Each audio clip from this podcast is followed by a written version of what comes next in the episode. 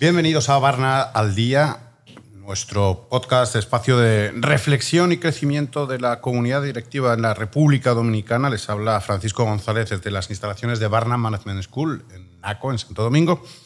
Y tengo el placer de presentarles al profesor Alejandro Moreno Salamanca, director general de INALDE, del Instituto de Alta Dirección de Empresa de Colombia.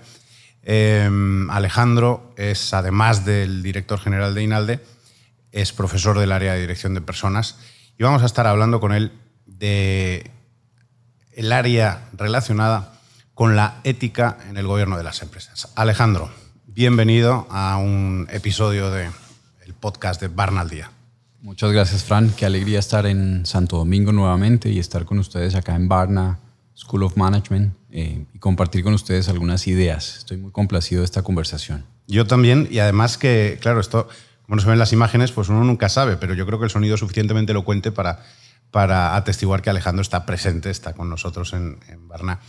Y, es un gusto tenerte para hablar de, de lo que nos gusta, ¿no? de la empresa y sobre todo a algunos nos gusta especialmente hablar de las personas que componen la empresa. Eh, te hago una primera pregunta sobre la que me gustaría que habláramos y me parece que tiene largo recorrido, pero, pero tú me acotas. Eh, ¿Hay una única forma de afrontar los dilemas éticos en el, gobierno de la empresa? ¿O es un supermercado en el que uno puede ir, digamos, cogiendo de aquí y de allá? Esta pregunta es, da para la media hora que vamos a conversar. Súper amplia, Fran, pero mira, yo, yo diría lo primero es, el fin de la ética es alcanzar la justicia. Y ahí, digamos, la, dificultad está en que lo justo para, para las diferentes sociedades radica en, elementos diferentes. Hay éticas en donde lo justo está en las consecuencias, donde lo justo está en los principios y donde lo justo está en, las virtudes. Eh, esto en Occidente, ¿no? Eh, mm. Entonces, yo no creo que haya una única forma de afrontar los dilemas éticos. De hecho, eh, dos hermanos de los mismos padres y madres pueden concluir que lo justo es algo diferente y por eso a veces discuten o pelean, así hayan sido creados en la misma casa. Em, pero efectivamente creo que hay un, universal en la ética y, tiene que ver con el profundo respeto a la persona, a, sus características, a sus condiciones, a su dignidad. Em, lo muestra la regla de oro, la ética, que trata a los demás como quisiera ser tratado, el principio que está detrás es la persona. Y en últimas decir que, que en realidad los dilemas éticos en la empresa, que es una institución al servicio del ser humano, se resolverán bien en la medida en que se busque promover, respetar, honrar la dignidad de toda persona que conforma esa comunidad llamada empresa. Pues en efecto, claro, hemos empezado a tirar del hilo y van saliendo cosas que nos darían para llenar episodios de, nuestro podcast, pero vamos a ir, em, eh, me, parecía que era conveniente empezar de lo más general a lo más particular, para ir aterrizando ya. Eh, pues con esta primera introducción vemos que en efecto ya eh, no, no, hay una única manera y no sirven las recetas genéricas en, aspectos éticos, digo, en general en, la vida en casi nada, ¿no? pero, en aspectos éticos quizá pues, pues menos, ¿no? hay que atender a un montón de, elementos para, para tener un comportamiento ético. Pero eh, dentro del comportamiento de un directivo, de un miembro de una junta directiva, de un consejo de administración de una empresa, ¿cuáles son los, los grandes debates éticos a los que se enfrenta un directivo? Eh, al final, hacer el bien pues, es un debate común al que todos nos enfrentamos, de modo genérico, a cualquier trabajador, independientemente de dónde se encuentre en la, en la organización. Pero específicamente en un consejo directivo hay, hay un, ¿Hay un apellido de dilemas éticos? A ver, yo creo que el, consejo directivo, que es el que pone eh, el norte de la organización, la estrategia, eh, y, que, que, pone a la administración a, hacer posible esa realidad, tiene, digamos, el principal dilema ético es frente al norte, al propósito, versus el cómo consigues ese norte en términos de resultados. No hay junta directiva mensual, con la periodicidad que se sostenga en donde no se vean los resultados económicos. Entonces aquí viene un gran dilema ético y es eh, cómo entiende el consejo de, de, una organización, la junta directiva de una organización, cómo entiende el concepto de empresa. ¿Qué es una empresa?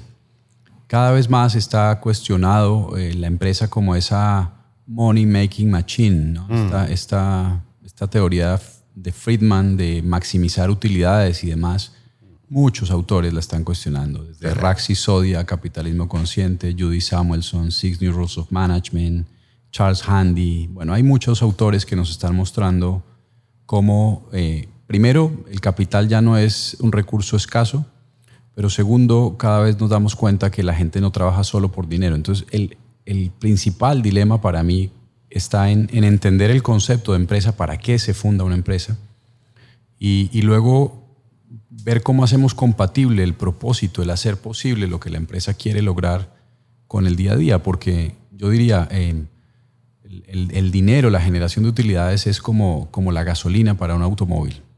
Eh, una empresa que no genera utilidades es como un automóvil que no tiene combustible, pero el combustible para el automóvil es necesario para desplazarse, para moverse, pero un automóvil no está hecho para tener gasolina. Entonces, una empresa, los, los, recursos son absolutamente condición sine qua non, la generación, la rentabilidad. Un directivo que no genere utilidades no es un buen directivo, pero es conciliar, y, así digamos en cada detalle, eh, el norte estratégico, la consecución del propósito de la organización con la gasolina, porque también si te quedas sin gasolina, pues haces una tarea muy pobre como consejo directivo.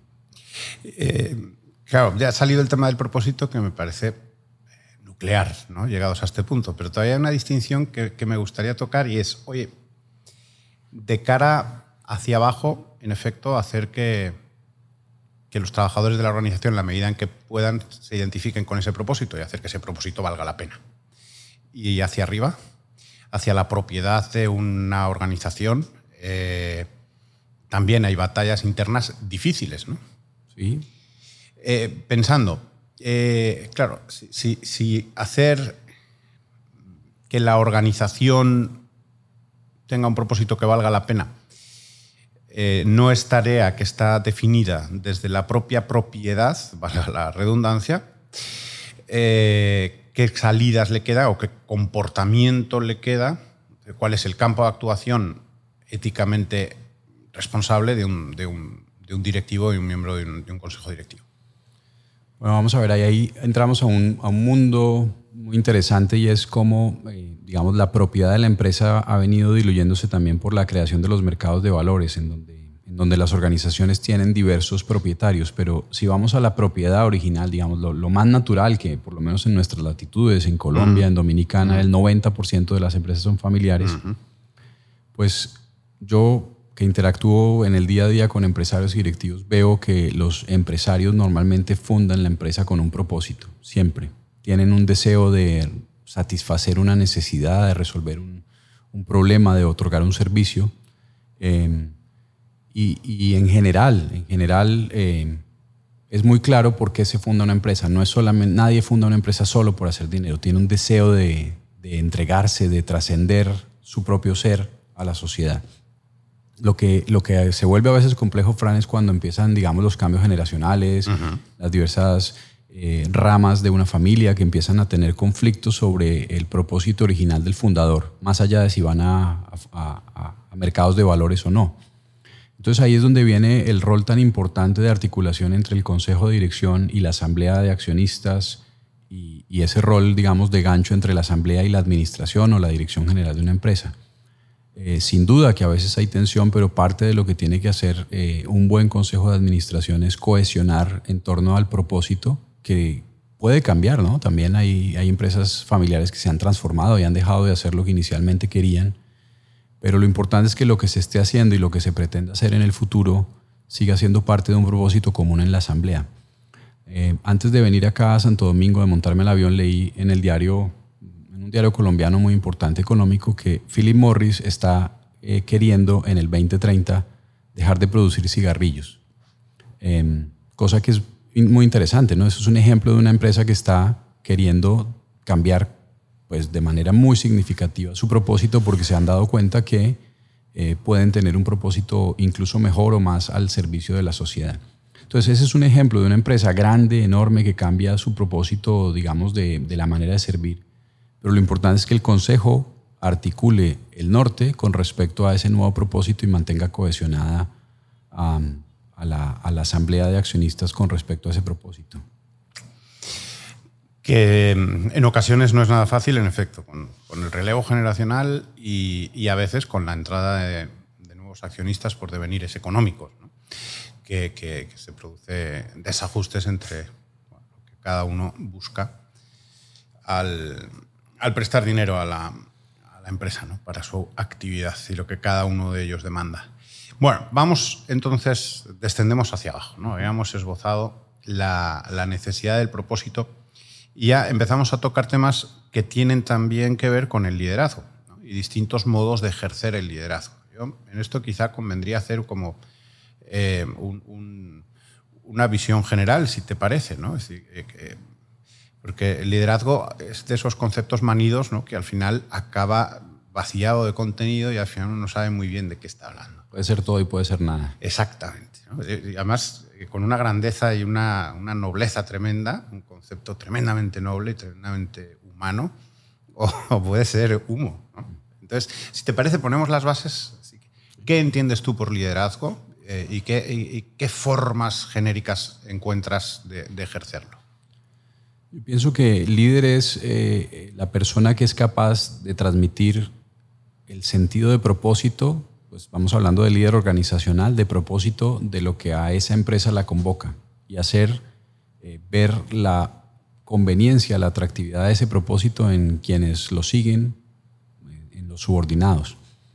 Y, y claramente un líder empresarial tiene una responsabilidad ética enorme. Dirigir es hacer, hacer la tarea administrativa es hacer. El contribuyente individual en la organización, su trabajo es hacer cosas. El trabajo de un directivo es hacer, hacer. Por lo tanto, eh, el, líder de una organización, el directivo, el vértice, tiene una responsabilidad mayor porque no es responsable solo de lo que él hace, sino de lo que hace hacer. Por lo tanto, su estilo directivo, la manera de mandar, de considerar, eh, de tratar a los demás, eh, lo lleva a ser responsable doblemente de sus acciones y de las de la gente a la que dirige. Oye, pero esto nos pone una, en una tesitura grave de, oye, ¿qué riesgos tan eh, potentes tiene un directivo? ¿no? Mil caminos de extraviar su actividad, de, equivocar lo que está haciendo, desde la manipulación hasta convertirse en un auténtico eh, explotador, en un tirano, en cien mil cosas. ¿no? A mí me gusta usar un ejemplo pensar en, en, en, todos. Hemos tenido jefes, hemos tenido líderes que hemos tenido cerca. Y cuando uno piensa en los ex jefes que ha tenido, eh, uno, uno puede imaginarse algunos que admira y otros que incluso no quisiera en alguna situación saludar. Uh -huh. Normalmente un, para mí un buen líder es ese ex jefe, es decir, ese que ya no tiene ascendencia de autoridad sobre mí, pero que me sigue siendo y me sigue representando eh, el deseo de, de admiración, esa, esa sensación de admiración.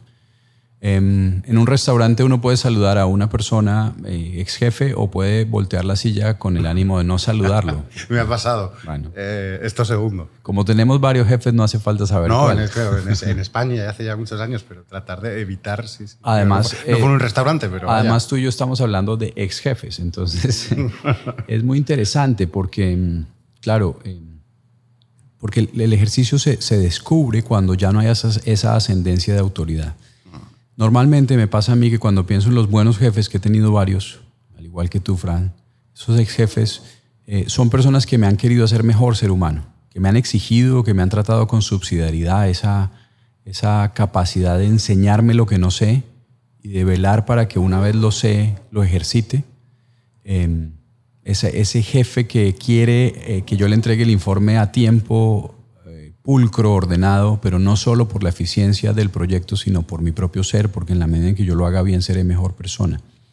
Con lo cual, claro, el, líder tiene una gran responsabilidad, pero yo lo diría, como yo lo veo, no es solamente una gran responsabilidad, sino una enorme oportunidad. Porque es maravilloso ser líder de personas, es maravilloso tener esa responsabilidad de de dirigir y de poder formar la vida de otras personas y de enseñarle a la gente a moverse por motivos trascendentes, ¿no? Y claro, la pregunta ideal es, oye, todo el mundo vale para esto. O sea, todo el mundo tiene, por lo menos, potencialidad, ¿no? es decir, capacidad de ser líder. Luego supongo que, pues, las circunstancias a uno le llevan a ser líder. ¿no? Tampoco eh, entiendo que sin más un líder es un dechado de virtudes, ¿no? como se dice en España, un, ¿no? un hombre virtuoso eh, que podría uno casi identificar con, un halo de santidad, es decir, ese es el líder. ¿no? No, no es eso, sino que tiene otra componente social y que, y que por otro lado, eh, bueno, pues, ¿cómo explicar? No? Eh, a, dónde quiero llevar la, discusión? Es decir, Nace todo o se Sí, exactamente. ¿no? Es decir, uno puede tener las condiciones, ya todo lo necesario, y se da que nunca llega a ejercer ese liderazgo eh, por más que uno se haya preparado. O sea, que hay algo de preparación, tanto, hay algo de que uno debe hacerse, pero también hay algo de coyuntura social y, de necesidad de, un liderazgo que uno pueda ofrecer. ¿Cómo, ves tú, ¿Cómo ves tú esa, encrucijada de, caminos? Yo, yo, obviamente, como profesor de un management school de INALDE en Colombia y, visiting scholar de acá de Varna, eh, sería muy incoherente si pensara que el liderazgo no se puede enseñar, porque entonces, ¿para qué dedico mi vida a ese propósito? y de hecho, Peor aún, yo enseño sobre todo también temas de ética. Entonces, ¿la ética se puede enseñar o se nace en un entorno ético o ya no se nace, si no se nace en un entorno ético, no, se nada que hacer? Claramente creo que están las dos. Em, me gusta como colombiano poner ejemplos un poco duros, pero si uno nace en una comuna en Medellín donde hay tanta realidad compleja de sicariato y demás, hijo de sicario, nieto de sicario, pues claramente el concepto de dignidad humana y de la vida, el valor de la vida de una persona le va a costar más trabajo verlo. Pero conozco y he visto de cerca gente que a pesar de que nace en entornos muy complejos, logra eh, adoptar, eh, aprender los valores detrás. Entonces, e, efectivamente, e, el, liderazgo se puede aprender, se puede, se puede inculcar, pero también hay algo y es en lo que, en lo que creo, en el esquema, digamos, de, de, los instintos, de los, de los talantes. Hay personas que son más hábiles matemáticamente que otras, hay personas que son mejores deportistas, hay personas que son con mayor sensibilidad artística. Y eso para decir que evidentemente para ejercer cargos de gobierno hay que tener un alto apetito irascible. Es decir, al que le gusta eh, huir al peligro, al que le es excesivamente conservador, al que le da miedo arriesgar, pues va a tener menos probabilidad de ejercer cargos de alto gobierno que el que por naturaleza le gustan los problemas, no lo agobian los problemas, le, gusta resolverlos. Entonces yo creo que hay una mezcla ¿no? entre, entre cómo te ha hecho el universo, el cosmos, cómo te ha dotado, pero evidentemente eh, también se puede aprender. Y, y, no necesariamente estoy diciendo con esto que la persona aguerrida sea el que sea mejor líder, ¿no? porque hay unos balances muy, muy interesantes, pero es, ese misterio de la vida, de por qué, volviendo al ejemplo de los hermanos, por qué nace uno más hábil que el otro en, unas cosas. Yo tengo en lo personal un hermano que es un genio en matemáticas y yo soy muy débil en matemáticas. Me tocó hacer tres veces el examen GMAT para poderme admitir al doctorado en, el IS. Es un misterio. Eh, hay gente que le va bien en unas cosas y otros que nos va más mal en otras y mejor en otras que al que le va bien en, otras. Entonces, eh, está eso, pero, pero efectivamente el liderazgo se puede eh, aprender y ejercitar como el sentido musical. Si tú me pones a cantar me vas a decir que me calle, pero si me pongo a entrenar de pronto algún día sonaré menos desafinado a pesar de que nunca llegue a ser un Pavarotti. Y podrá darse la circunstancia en la que haya que pedirte que cantes, ¿no? Quién sabe. Y, tal vez lo importante no es ser Pavarotti, sino no desentonar. Exactamente, ¿no? Y, ahí me parece que, que, también es relevante de cara al liderazgo. ¿no? en el momento en el que te llega la, la demanda de, que salgas al ruedo, eh, que salgas a la palestra y ejerzas el liderazgo, eh, que, estés, que sepas estar preparado. Eh, también difícilmente van a depositar en ti esa petición si no hay una percepción de que estás preparado por parte del grupo que necesita ser liderado. que, es... que tienes el talante, no solo la preparación modos de ejercer el liderazgo a tu, a tu modo de ver eh, convenientes eh, para, un, para un alto directivo? en, qué, ¿En qué roles debe, debe situarse? ¿Cómo debe hacerlo? ¿Cuál, es, debe ser el, norte o el objetivo? Bueno, teorías de liderazgo hay las que quieras, adjetivos para ponerle acompañando a la palabra liderazgo, hay las que quieras. A mí me gusta mucho hablar del liderazgo del servicio, liderazgo humanista, en el sentido de que para mí el verdadero líder es el que encuentra que su tarea es principalmente el desarrollo de las personas, la entrega de sí mismo y en esa entrega generosa de sí, eh, ayudar a que otros crezcan en, esa misma realidad. Eh, hay todo tipo de liderazgo adaptativo, liderazgo auténtico, liderazgo transaccional. A mí no me gustan las teorías de liderazgo porque me parece que al final se vuelven, digamos, instrumentales para lograr resultados, cuando al final liderar es eh, buscar dar la mejor versión de ti mismo cada día, con exigencia, con esfuerzo, porque al final el esfuerzo es esa realidad del ser humano que le da felicidad a todos nos llena de felicidad el esfuerzo, aunque, aunque contraintuitivamente buscamos una felicidad sin esfuerzo. Así es. Pero el líder para mí es el que se esfuerza. Eh, un sobrino mío dice, eh, estoy dando lo mejor de mi papá, le dice a su padre, y, creo que eso es lo que hay que hacer, dar lo mejor de sí cada día, pero no conformarse con que, con que no soy malo. El, el líder es el que quiere ser mejor, así no sea malo, porque la ética está en eso, en en ser lo mejor que puedes ser desde el punto de partida que la vida te ha ofrecido. Pero te aprieto, ¿eh? no, no, te suelto de esta porque me parece que es tremendamente relevante.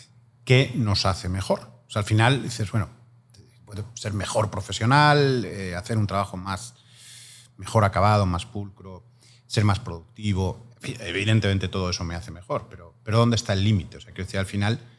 Eh, la sensación es que uno tiene una capacidad restricta para crecer para mejorar. Eh, porque hay tantos ámbitos de la persona donde se puede crecer que dices, oye, pues que me, faltan vidas ¿no? para, para, ser mi mejor versión. Pero entonces también le pone a uno en la situación de decir, tengo que elegir, ¿no? O sea, cuáles son los ámbitos en los que me conviene crecer y dar mi, mi mejor versión de mí mismo. Bueno, Fran, lo primero que yo te diría, sí, la, para mí la ética tiende matemáticamente a infinito a positivo infinito. O sea, siempre se puede ser mejor. Y esto es muy agotador y muy agobiante si uno no se perdona a sí mismo, si uno no se acepta, eh, porque la realidad es que uno puede ser solidario, pero puede ser más solidario. Eh, entonces, cualquier característica de humanidad puede dar más en, la persona que ya la da de manera amplia. La plenitud en la ética creo que es una tarea sin fin. Ahora, eh, dicho eso, también hay, una herramienta de coaching que a mí me gusta mucho que se llama la rueda de la vida, que te ayuda a balancear, a evaluar cómo están las diferentes facetas de tu vida, los amigos, la familia, la salud, el, patrimonio, el trabajo, el estudio. Yo creo que cada uno tiene que eh, eh, encontrar el orden de los amores, el orden de los afectos. Eh, en mi opinión, la felicidad está en los afectos que son cada vez más inmateriales para mí la felicidad, el, ser humano es insaciable desde el punto de vista material. A, ti y a mí seguramente nos ha pasado que nos hemos soñado comprar el reloj, el reloj que hemos soñado. Y apenas logras tener ese reloj soñado, un mes después ya empiezas a sentir, este no es el que yo quería, yo quiero ese otro que acaba de salir, que sí tiene este device, que tiene esta... Entonces, el, ser humano por naturaleza es insaciable desde lo material, con lo cual lo, lo inmaterial es lo más importante. Entonces, ¿cómo, ¿a qué apuntarle? Pues a, esos valores inmateriales, a la familia, al conocimiento, a la belleza, porque por ahí es donde viene realmente la plenitud humana. Uno, uno, uno pregúntale a cualquier persona por qué cosas estaría dispuesto a renunciar a todo y seguro que te saldrá de valor primero la familia. Y a veces pasa que vamos por la vida ejerciendo cargos de liderazgo pero descuidando la familia incoherencia, ¿no? O sea, eh, que a mí me pasa, a mí me pasa a veces que desbalanceo la vida. Pero, pero el líder es esa persona que es capaz de aceptarse, de perdonarse, de conocerse, de madurar. La madurez es, el, es la profundidad en el conocimiento propio y en la aceptación. Por eso uno cuando es maduro se acepta más con sus gorditos, con sus realidades, porque deja de luchar contra cosas que, que no son tan importantes en la vida eh, y más bien busca crecer en las cosas más, más fundamentales. ¿no? Me parece que en efecto eh, es relevante. Eh, esa capacidad de, madurez que necesariamente somos temporales, ¿no? Y ¿qué, vamos a hacer? Pues tenemos que contar con el tiempo también para la propia maduración.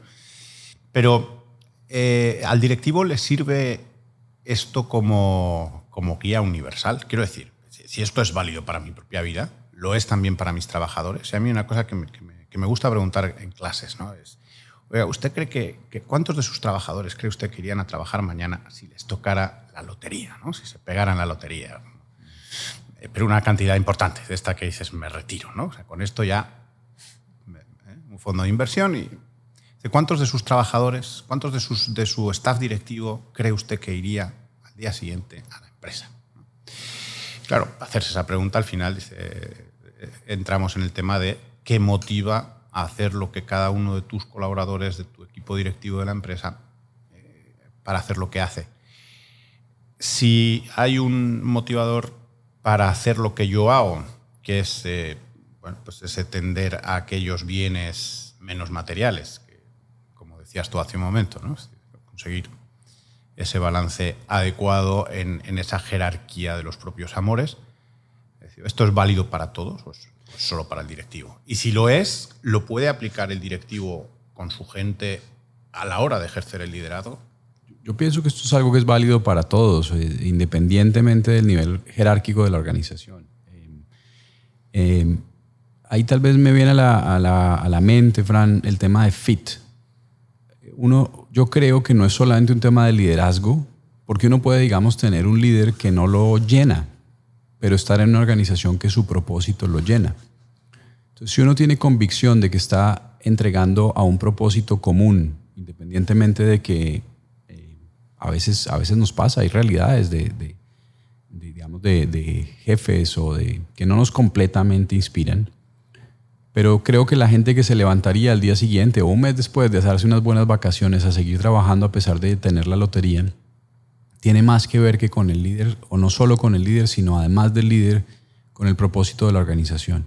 Y creo que todos tenemos experiencias sin ganarlo a la lotería que nos han ofrecido eh, trabajos mejor remunerados, eh, con más prestigio. Con... Y a veces uno puede decir, no, no me interesa, no me interesa más dinero, no me interesa, yo estoy muy contento con el propósito que estoy cumpliendo al que le estoy entregando mi vida. Eh, pero esto es una tarea no solo del vértice, sino de todos, ¿no? O sea, a todos les pasa con experiencia que... Entonces yo creo que, que aquí, digamos, viene esa gran discusión sobre propósito empresarial que al final es una discusión ética.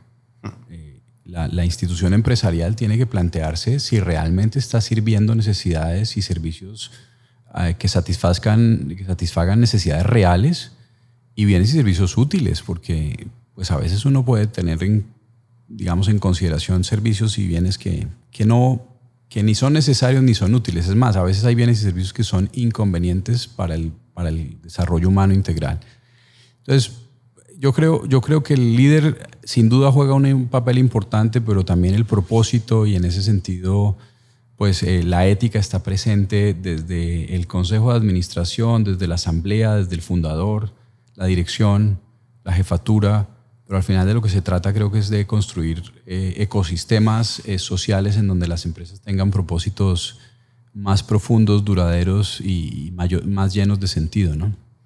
Pues me quedo con esta, eh, porque se nos acaba el tiempo de este episodio de hoy, y, pero me quedo con esta reflexión que parece que es relevante. ¿no? ¿Qué pinto yo en esta vida? Que es como la pregunta ética, es yo para qué estoy aquí. Y, que vale también para cualquier empresa, para cualquier propietario o alto directivo de cualquier empresa. ¿Qué hacemos con esta empresa? ¿Qué aportamos? ¿Qué bien perseguimos? ¿Y el bien de quién? ¿Qué pinto yo? ¿Qué pinto yo? ¿Para qué estoy? ¿Cuál es mi vocare, mi vocación, mi llamado? Si encuentras tu vocare, si encuentras tu llamado profesional, misional, familiar, serás feliz y te será más fácil actuar de manera ética.